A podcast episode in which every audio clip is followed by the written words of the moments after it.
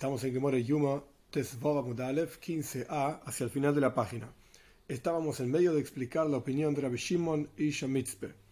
Rabbi Shimon dice que el Tomit, el Korban Tomit, la ofrenda de todos los días, que se, se hacía una vez a la mañana, una vez a la tarde, tenía una ley específica.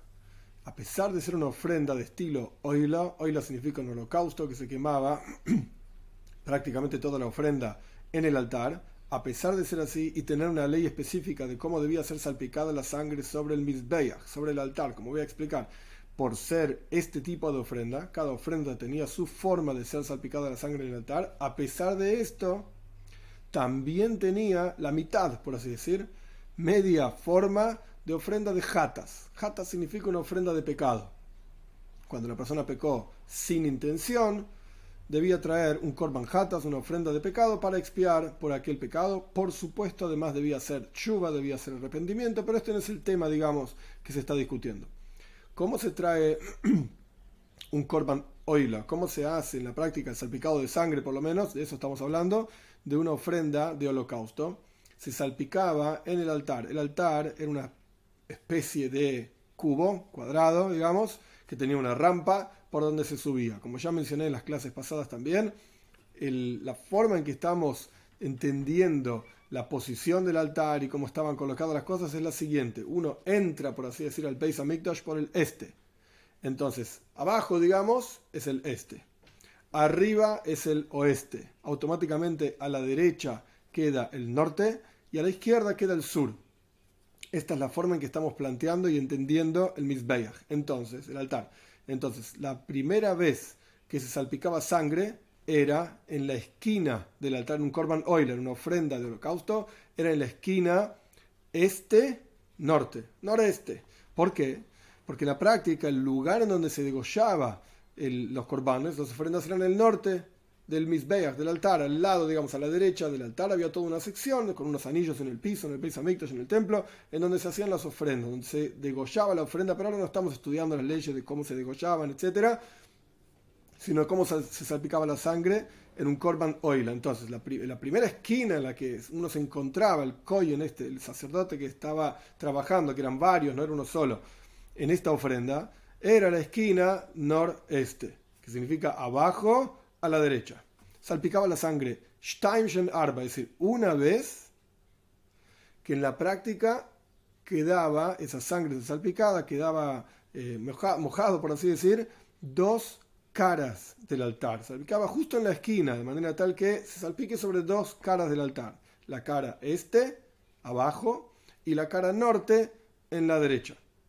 Luego el Koyen seguía girando daba la vuelta, por así decir, caminando por el norte, por la cara norte del altar, daba la vuelta y llegaba hasta la esquina sur-oeste, justo la que está en diagonal a la esquina anterior, y en, el caso de un Korban Oila, de una ofrenda de holocausto, volvía a salpicar una vez que mojaba dos paredes del altar. Por eso Stein dos, Shen Arba, que son cuatro. Son dos salpicados, pero en la práctica había cuatro caras del altar que recibían esa sangre. Y de vuelta, en la esquina de arriba, es decir, en la esquina sur-oeste, salpicaba una vez y quedaba la sangre en la cara sur del altar y en la cara oeste del altar. Esto es un Korban Oila. Korban Hatas era un poco diferente. El Korban Hatas de pecado, una ofrenda de, pecado, era cuatro veces que salpicaba el Koyen en las cuatro caras del altar como dijimos anteriormente, empezaba en la esquina de abajo, o sea, en la este, norte, noreste, y salpicaba en la cara, si no recuerdo mal, en la cara este primero, después en la cara norte, después en la cara oeste y después en la cara sur, por último. Ahora bien, Rabbi Shimon y dice que en el Korban Tomid, en esa ofrenda específicamente a la mañana y a la tarde, se mezclaban, se combinaban estas dos formas de salpicar sangre sobre el altar el comienzo del salpicado, el primer salpicado, era como un korban oila, como una ofrenda de holocausto común y corriente. Stein, una vez quiero decir, que en la práctica eh, mojaba dos caras del altar, la cara este y la cara norte. Pero la segunda vez, cuando se iba hacia la otra esquina que está en diagonal, la esquina sur-oeste, ahí salpicaba una vez al oeste y una vez al sur. Como si fuese un korban jatas, una ofrenda de jatas, una ofrenda de pecado. Y esto es lo que la Gemara del Talmud está planteando, donde vemos esta combinación extraña entre un korban oil y un korban jatas, una ofrenda de holocausto y una ofrenda de pecado. ¿Dónde vimos una cosa así? No aparece en ningún lugar en la toira. Y esto es lo que estamos planteando ahora. Ahí terminamos la clase pasada. La Gemara sigue planteando otros lugares de donde Rabbi Shimon puede aprender, puede, podemos ver que existe este tipo de combinación. ¿De dónde sacó en la práctica Rabbi Shimon esta idea? La Gemara trae, trajo, ya lo vimos en la clase pasada, simplemente para recordarlo, un paso, un versículo. El versículo dice, Seir y mejor lajatos, la Shem al oilas hatomit. Un, un chivo para hacer jatas en Rosh Hoidesh, en el comienzo de cada mes se traían eh, musafin, eh, eh, ofrendas adicionales, y sobre las ofrendas adicionales dice que se traía un chivo, lejatas, en forma de jatas, para expiar por los pecados inintencionales, la Hashem para Dios, alo y las atomit, o sea, las leyes de jatas, alo y las atomit, sobre el korban de todos los días, sobre la ofrenda de todos los días, que era una ofrenda de oila. Y de aquí, de este, de este versículo, extrae Rabbi Shimon y Shamitzpe. No es el típico Rabbi Shimon, porque el típico Rabbi Shimon Stam, Rabbi Shimon sin ningún otro nombre, es Rabbi Shimon Ben Yochai. Pero acá es Rabbi Shimon Shamitzpe. De ahí extrae que en el caso del Korban Tomid tenía también, de la ofrenda de todos los días, a pesar de ser una ofrenda de holocausto, también tenía mitad de las leyes de Jatas, de ofrenda de culpa. Estamos en la Gemora entonces al final, la línea 2, 4 es la línea número 6, empezando de abajo, empieza Hikishan hacia el final de la línea. La Gemora pregunta, le mato, que maise oila? le mailo, que maise jatas.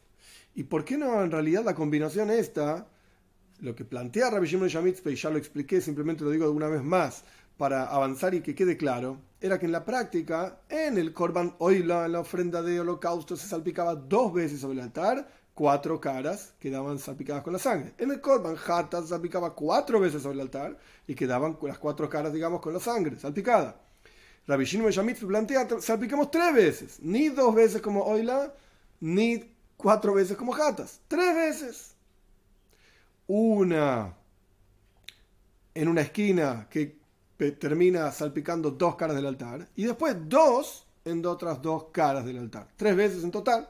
Entonces lo que está planteando el Talmud es otra solución para la, idea de Rabbi Shimon Shamitzpe. ¿Cómo planteamos, cómo ponemos las leyes de Hatas sobre el Oila?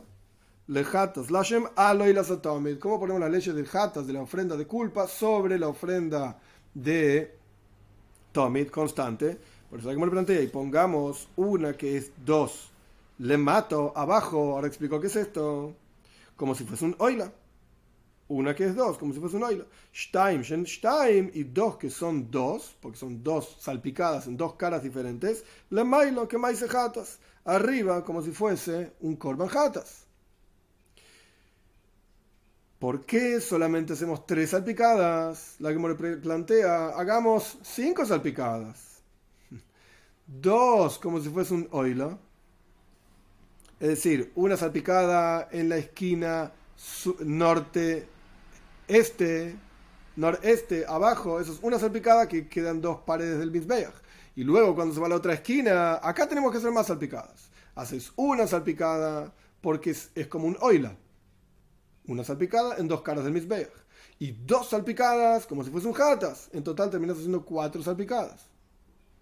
Una en la esquina noreste va para el otro lado y hace una salpicada en dos esquinas y dos salpicadas más.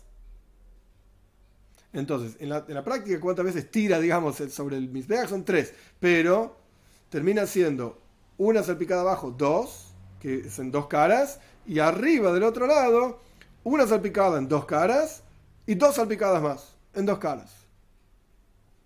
Esto es lo que pregunta la Gemore. Ahora, ¿qué es abajo y arriba? el Mizbeach, el altar, tenía lo que se llama Juta Sikra, una línea roja en la mitad justamente del Mizbeach, la mitad de la altura del Mizbeach, porque en el caso del oilo, del Korban oilo, la sangre se salpicaba por debajo de esta línea.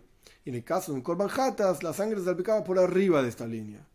Entonces, no solamente el Korban Oila, la ofrenda de holocausto y la ofrenda de culpa eran diferentes en el tipo de ofrenda, para qué era traída esa ofrenda, cómo se salpicaba la sangre, cuántas veces salpicaba la sangre, sino que incluso dónde se salpicaba la sangre. Abajo en el caso de holocausto, arriba en el caso de Hatas. Entonces, pregunta la que more, si tenemos que combinar Oila y Hatas, entonces vas a tener que combinar también en qué lugar, en qué altura del Misbeach, por, arriba del Juta Sikra, de este hilo, digamos, no era un hilo, una línea roja, o por debajo de esta línea roja.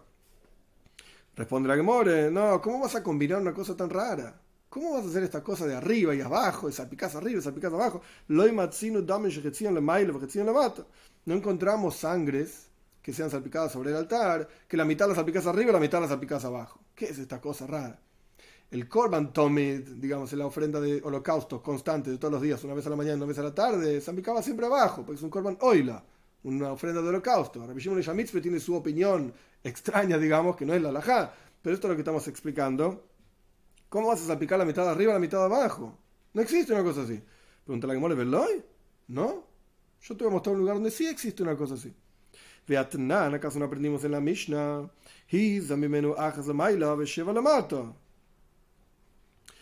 Uno de, el Kohen God, el sumo sacerdote, debía salpicar sobre el Mizbeach Hazav, el altar de oro, en Yom Kippur, esto lo vamos a estudiar mucho más adelante, sangre de diferentes korbanos, diferentes ofrendas que, eran traídas y van a ser explicados más adelante. El punto es que la Mishnah dice que Isa mi menú, salpicado de esta sangre, ajas la maila, una vez arriba, lleva le mata, y siete abajo. Entonces, evidentemente, vemos el concepto de que sangre salpicada arriba y abajo. ¿Cómo me vas a decir que es Rabbi Shimon y Shamitzpe? No puede decir que combinamos hoy y jatas, holocausto y ofrenda de, eh, ofrenda de holocausto y ofrenda de culpa, salpicando un poco arriba y un poco abajo. Acá tenés, ajas le maila le mato, una vez arriba y siete veces, siete veces abajo. En el Mizbeya Hazab, en el altar de oro que estaba en el interior del Heijal, no vamos a entrar en los detalles ahora. El punto es que había otro altar, había dos altares, uno afuera del templo. Afuera del templo quiero decir el Heijal es la parte más santa del templo, uno por afuera de acá y otro por adentro más chico. La cuestión es que acá tenemos claramente, lleva le mata, una vez arriba, siete abajo. Responde la que more, que Matzlif. No, no. No es que había en el Mizbeya Hazab, en el altar interior, no había una línea en la cual había que salpicar por arriba de esa línea, por debajo de esa línea, no. La forma en que el Kohen ponía la mano, como vamos a estudiar muchísimo más adelante, era que Matzlif. ¿Qué significa que Matzlif? Ajas le mailo. Una vez arriba significa que el Kohen ponía la mano así y tiraba para arriba. Lleva le mata significa que el Kohen ponía la mano así y tiraba para abajo. Esto es que Matzli. De hecho, Rashi explica, la que mismo va a preguntar, Rashi explica, ¿qué significa abajo, arriba, etcétera? No estamos hablando de la mitad del altar de oro, que había que salpicar por arriba de la mitad, por debajo de la mitad, no sino que estamos hablando que primero tiraba la sangre para arriba, con el dedo, mojaba el dedo en la sangre y lo tiraba para arriba, como quien salpica. Y luego siete veces tiraba para abajo, cada vez un poco más abajo. ¿Qué significa? Pregunta la de Mike Matzlif. ¿Qué es esto de que Matzlif? ¿Qué, clase de salpicada es esta? Entonces explica la de Machbe Rabbi Yehuda que me encanta. Rabbi Yehuda muestra como quien daba latigazos. ¿Qué significa como quien daba la primero, primero que nada, Rabbi Yehuda muestra, quiere decir que estaban los talmides, los estudiantes sentados frente a él, y le estaba mostrando literalmente cómo era. Esto aparece varias veces en la Gemora también. El Maco aparece respecto de la barba, cuáles son las partes de la barba que se pueden recortar, no se pueden recortar, eh, rasurar o no rasurar, etc. cuáles son los peyes, cuáles son las, puntas de la cabeza. Entonces la Gemora cuenta que los jajom y los sabios se levantaban en la clase y mostraban y esto está escrito acá, obviamente nosotros no podemos ver lo que ellos mostraban, porque no, está, no lo vemos al rabino. Pero esto es lo que la Gemore cuenta. Rabbi Buda mostró como quien da latigazos, cómo se daban latigazos. Entonces él se llamaba Hassan. Interesante, Hassan ahora en la sinagoga es el que canta, pero Hassan en la época de la Gemore era el que aplicaba los castigos. Más allá de si alguna vez fueron aplicados o no, esto es otra cuestión. Lo más probable es que nunca fueron aplicados, pero el punto es que hay una teoría de cómo deben ser aplicados. ¿Cómo es esa teoría? No es que le daba todos los latigazos en el mismo lugar, porque si no lo va a lastimar. Y acá la cuestión no es lastimar a nadie, sino que iba bajando por la espalda de la persona mientras iba dando latigazos, iba bajando. Y esto es que Matzlif, una vez tiraba para arriba la sangre y después tiraba para abajo, cada vez apuntando, digamos, un poco más abajo. Entonces, de este lugar, es decir, de esta Mishnah que cuenta como el sumo sacerdote salpicaba la sangre sobre el altar interior, no podemos aprender que había sangres arriba y sangres abajo, mezcladas. No tiene nada que ver, está hablando de otra cosa. Pregunta la que de otro lugar, Veloy, ¿acaso no encontramos mitad de la sangre arriba y mitad de la sangre abajo? Beatnan, no aprendimos, ¿acaso no aprendimos en la Mishnah? Más adelante también,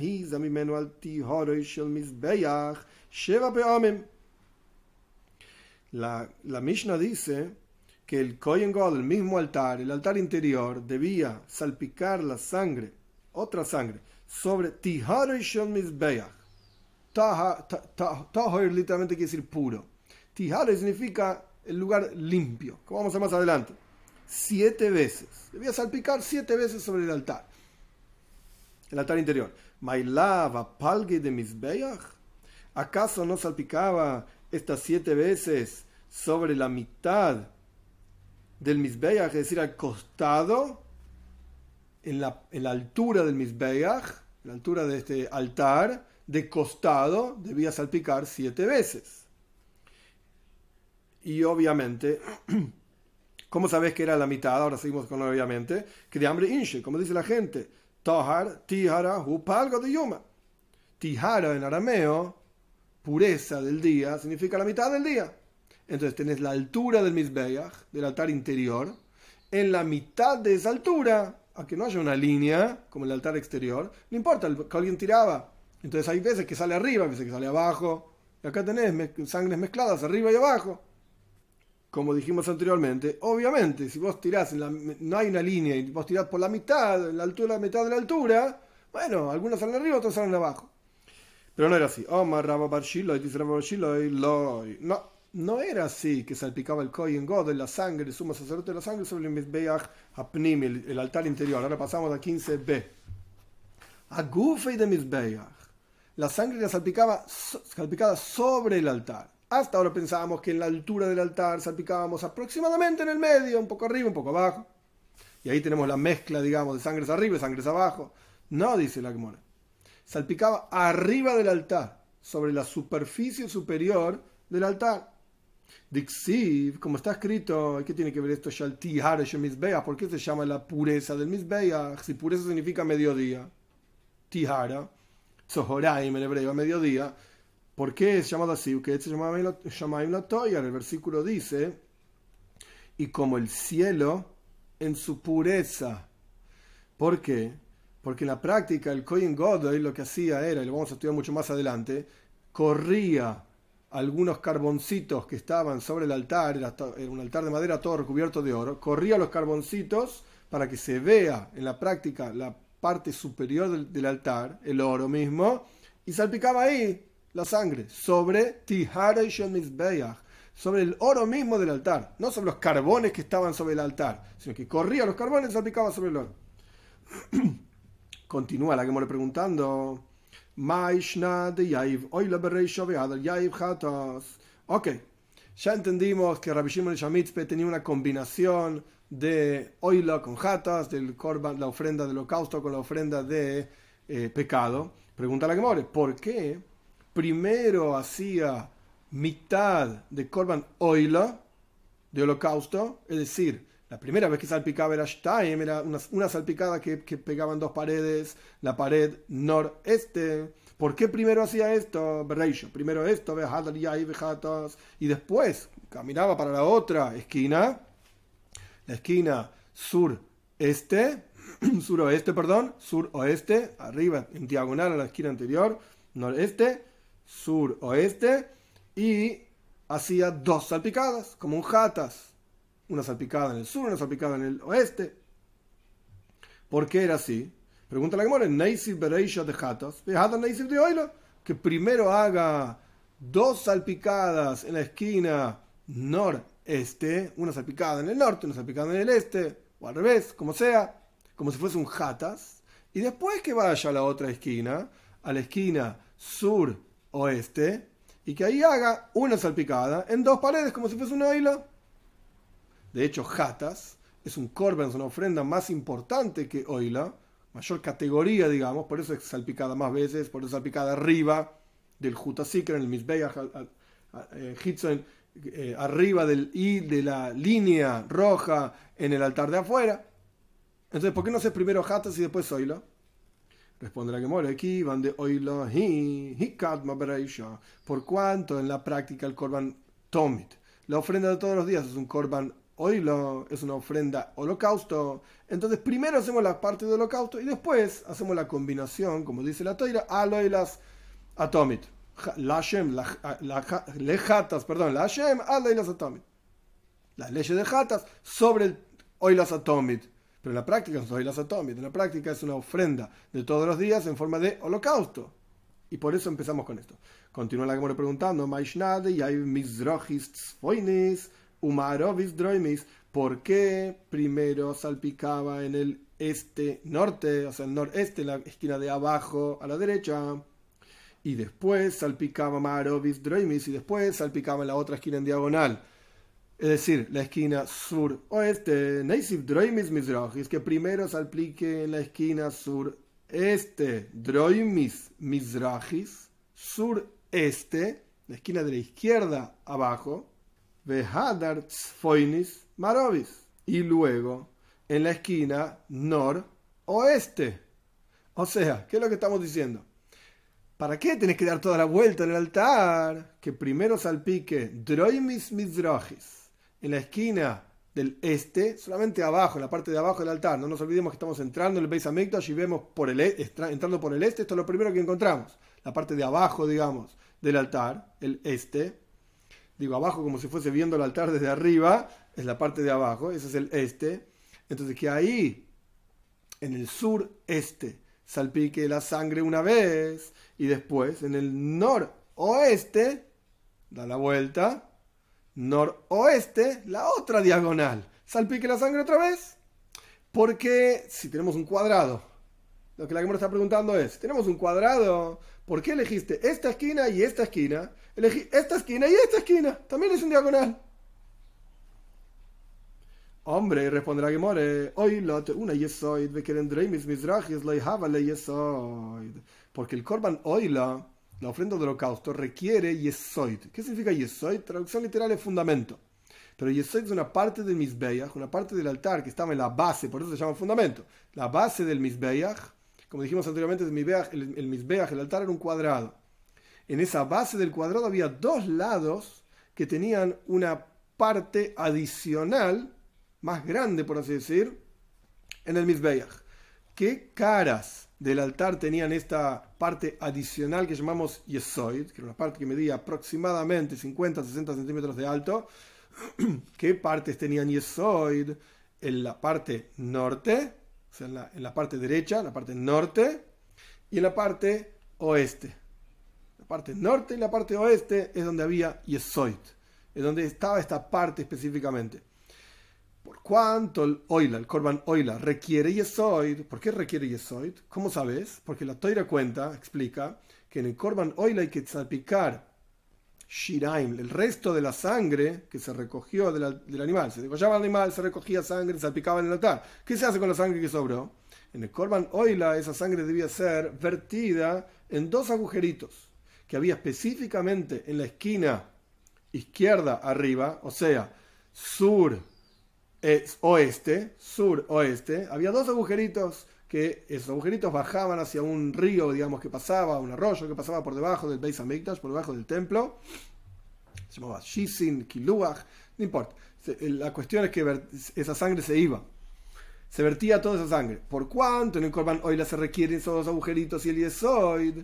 Y en la esquina del este sur, no había yesoid, entonces no puede salpicar ahí la sangre del korban oila. Esto es lo que está diciendo la Gemore, vamos a leerlo de vuelta. Hombre, entonces la respuesta es, oila, tengo una yesoid. El korban oila, la ofrenda del holocausto, requiere que sea vertida la sangre en el yesoid, en este fundamento, esta parte del misbeach, del altar. Bekeren droimis, misrachis, en la esquina sur este, o sea, abajo a la izquierda, loy yesoid. No tenía esta parte del Mizbeach, del altar. Pregunta la Gemora más adelante, Maishna, ¿qué diferencia hay? ¿Por qué de Yaibereisha Mizrahis Tzfoinis? Porque primero, ok, es verdad, tenemos que vertir la sangre en donde hay Yesoy. Tenemos que salpicar la sangre en donde está el Yesoy, del fundamento del altar, esta parte adicional del altar en la base.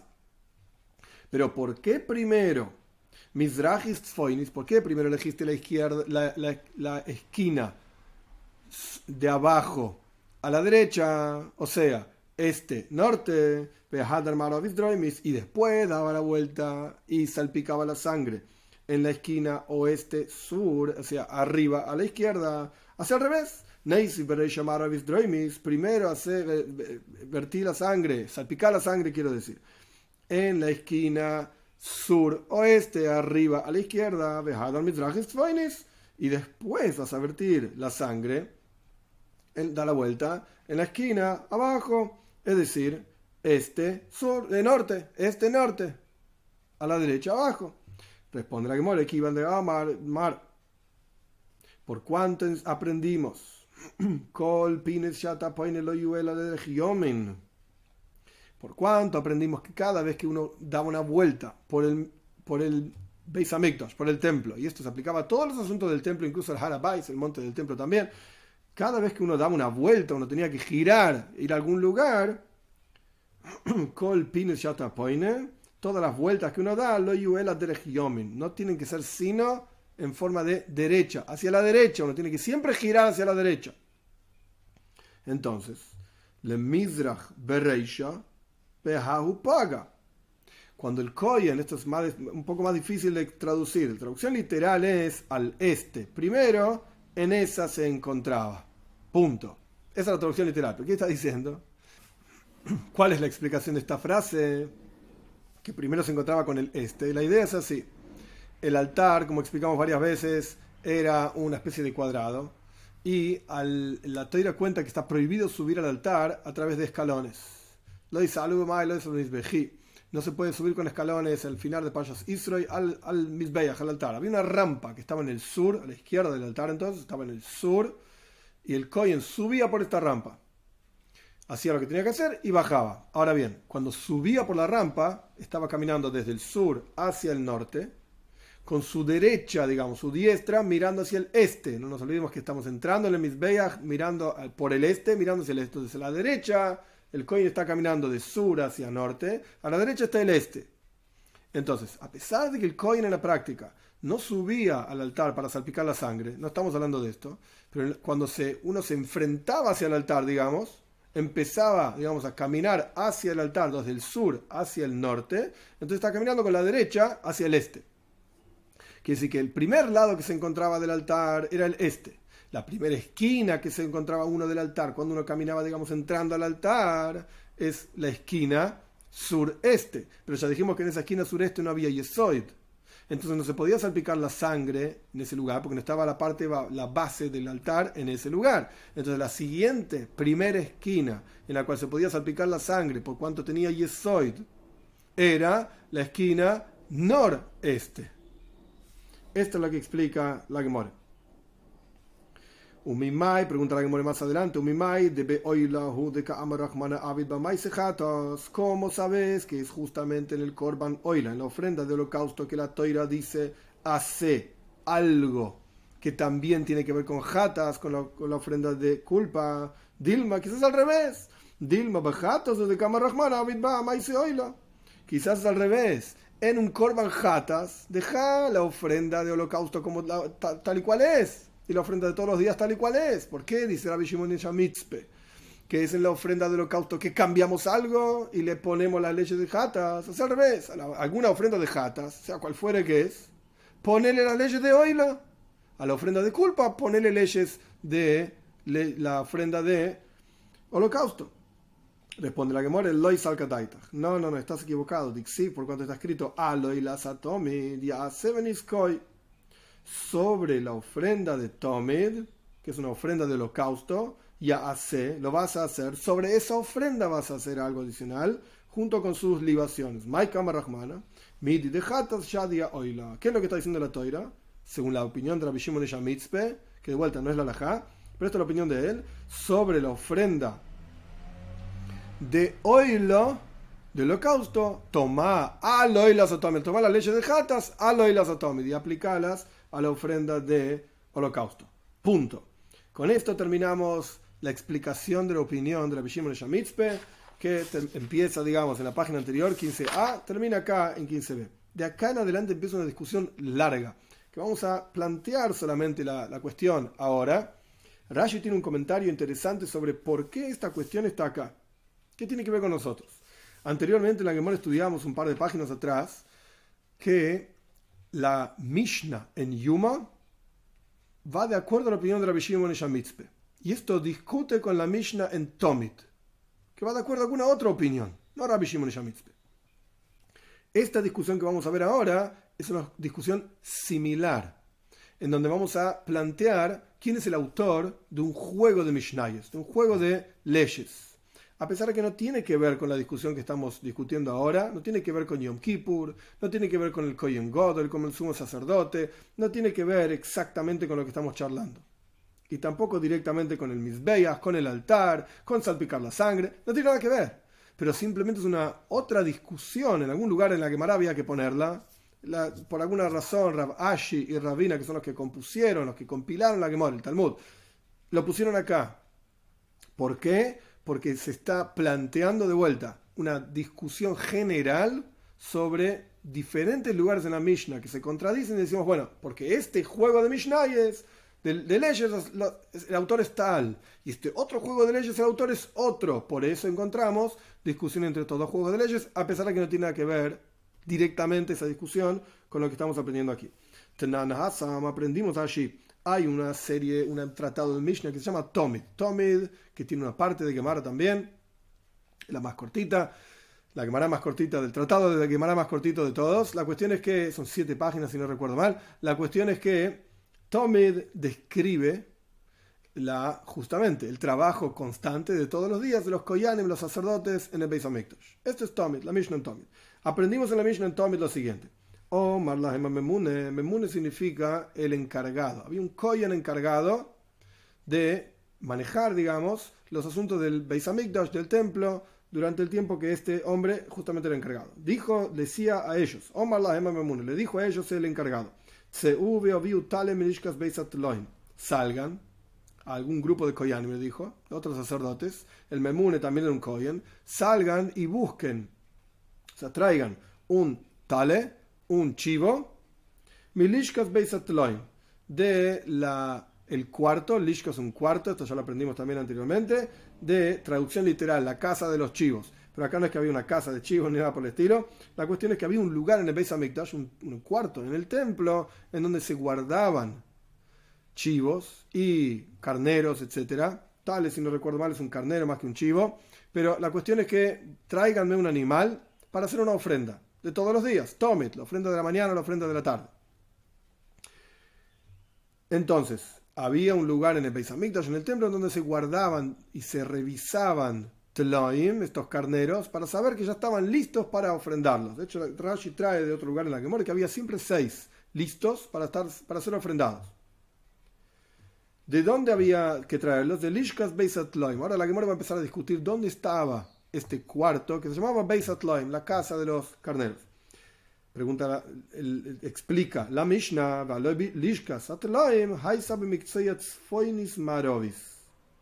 este cuarto, Lishkas Beis ¿en dónde estaba? Estaba en la esquina norte-oeste. ¿Qué significa norte-oeste? Como ya explicamos muchísimas veces, noroeste significa la derecha, arriba. Ahí estaba este lugar. Ve Arbale y había cuatro cuartos en ese lugar. ¿Qué lugar está hablando? La Mishnah está hablando de Beisam Moikat. Beisam Moikat era un cuarto grande, amplio, donde los Koyanim dormían, tenía varios pisos, tenía una especie de cúpula arriba. Este es el Beisam Moikat. Vamos a estudiar más detalles más adelante también, en la próxima clase. Pero en la práctica, en el Beisam Moikat había cuatro cuartos que tenían diferentes funciones. uno era el cuarto donde estaban estos animalitos para ser ofrendados. Según esta Mishnah, estaba en el Sfoinis Marovis, el noroeste, A la derecha, arriba. Noroeste. Samois. Y otro era un cuarto de los sellos. ¿Qué significa sellos? Cuando una persona tenía que traer un korban, una ofrenda en el templo, las ofrendas tenían además nesajim, libaciones de vino y aceite. Entonces iban a este lugar, este cuarto, y pagaban, obviamente, el costo de esto, y el encargado ahí les daba un sello, una especie de ticket, papelito, que tenía diferentes nombres de acuerdo a las libaciones que esta persona había comprado. Ese se llama el cuarto donde estaban estos sellos. Ajas, Lishkas, Besa, Moikad, y otro se llamaba la casa del Moikad. Moikad literalmente viene de la idea de una fogata, porque había fuego ahí, porque los koyanim estaban todo el día descalzos, tenían que caminar con sus pies, literalmente tocando el Beis Hamikdash, el templo, el piso del templo, no podían caminar con zapatos, entonces tenían frío, en invierno en Jerusalén hace frío, entonces había un lugar donde podían calentarse un poquito, Beis Hamoikat. De Ajas, Lishka, Aponim.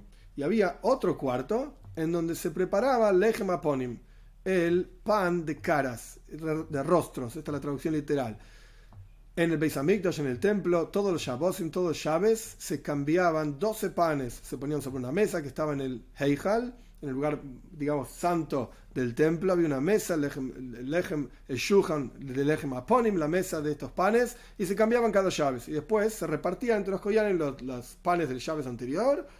Y, nuestros sabios cuentan, lo vamos a estudiar, que es, ocurría siempre un milagro, que el Shabbos, a pesar de que, perdón, a pesar de que el pan estuvo durante toda una semana, en, el, en la mesa y un pan viejo de una semana se pudre, etcétera, el pan siempre estaba como calentito, como si fuese fresco, literalmente preparado ese mismo día.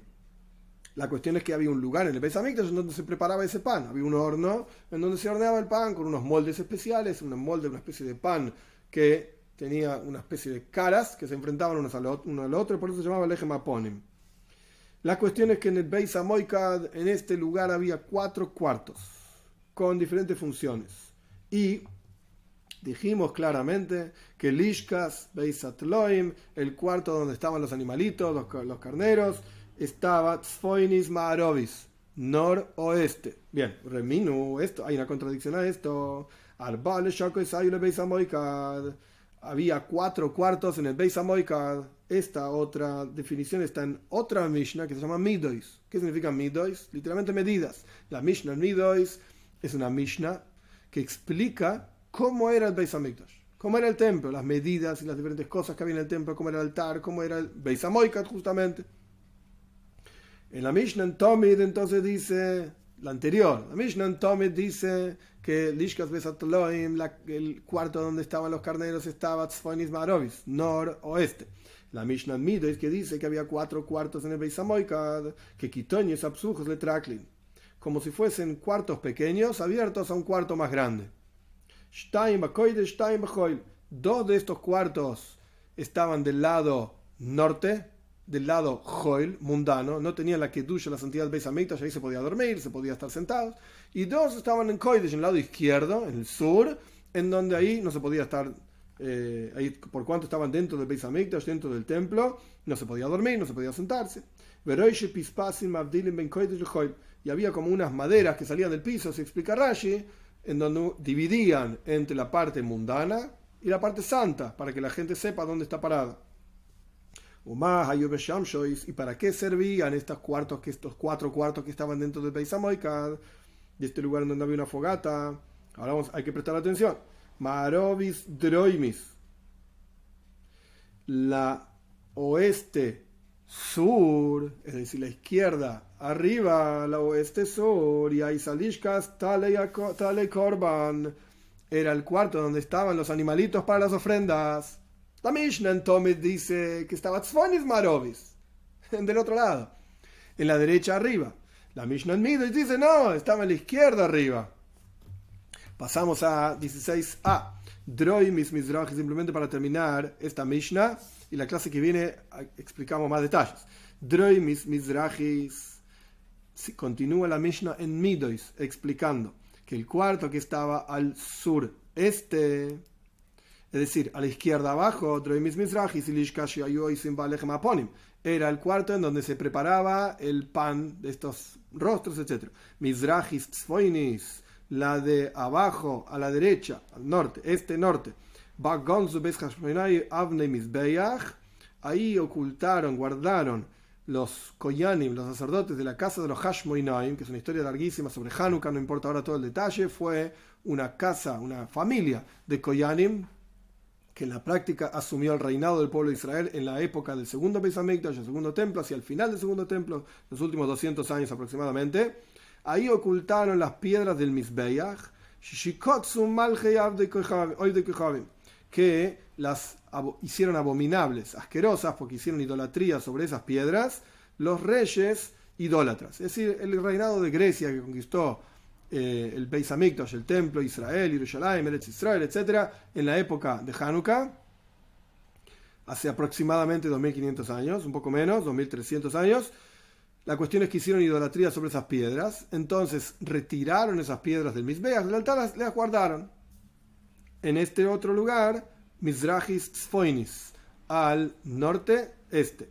Tzfoinis Marovis, la última, por, por último, la norte oeste, arriba a la derecha, Ahí se bajaba a un piso de abajo, un sótano del Beis Amoika, de este cuarto grande, digamos, se bajaba una escalera, se bajaba el sótano, y en ese sótano había una mikve, había un baño ritual y había diferentes cosas para utilidad de los koyanim, incluso un baño, etc. Entonces vemos claramente una contradicción entre la Mishnah en Tomid y la Mishnah en Midois, la Mishnah en Tomid dice que el cuarto de los animalitos donde estaban guardados para estar preparados para corbanes estaba al norte, al oeste, arriba a la derecha. Y dice la Mishnah Midois, no, arriba a la izquierda. Omar Ravuna, explica Ravuna, Mantana Midois, Rabeliezer ben Yaakov. ¿Quién es el autor de la Mishnah en Midois? Rabeliezer ben Yaakov.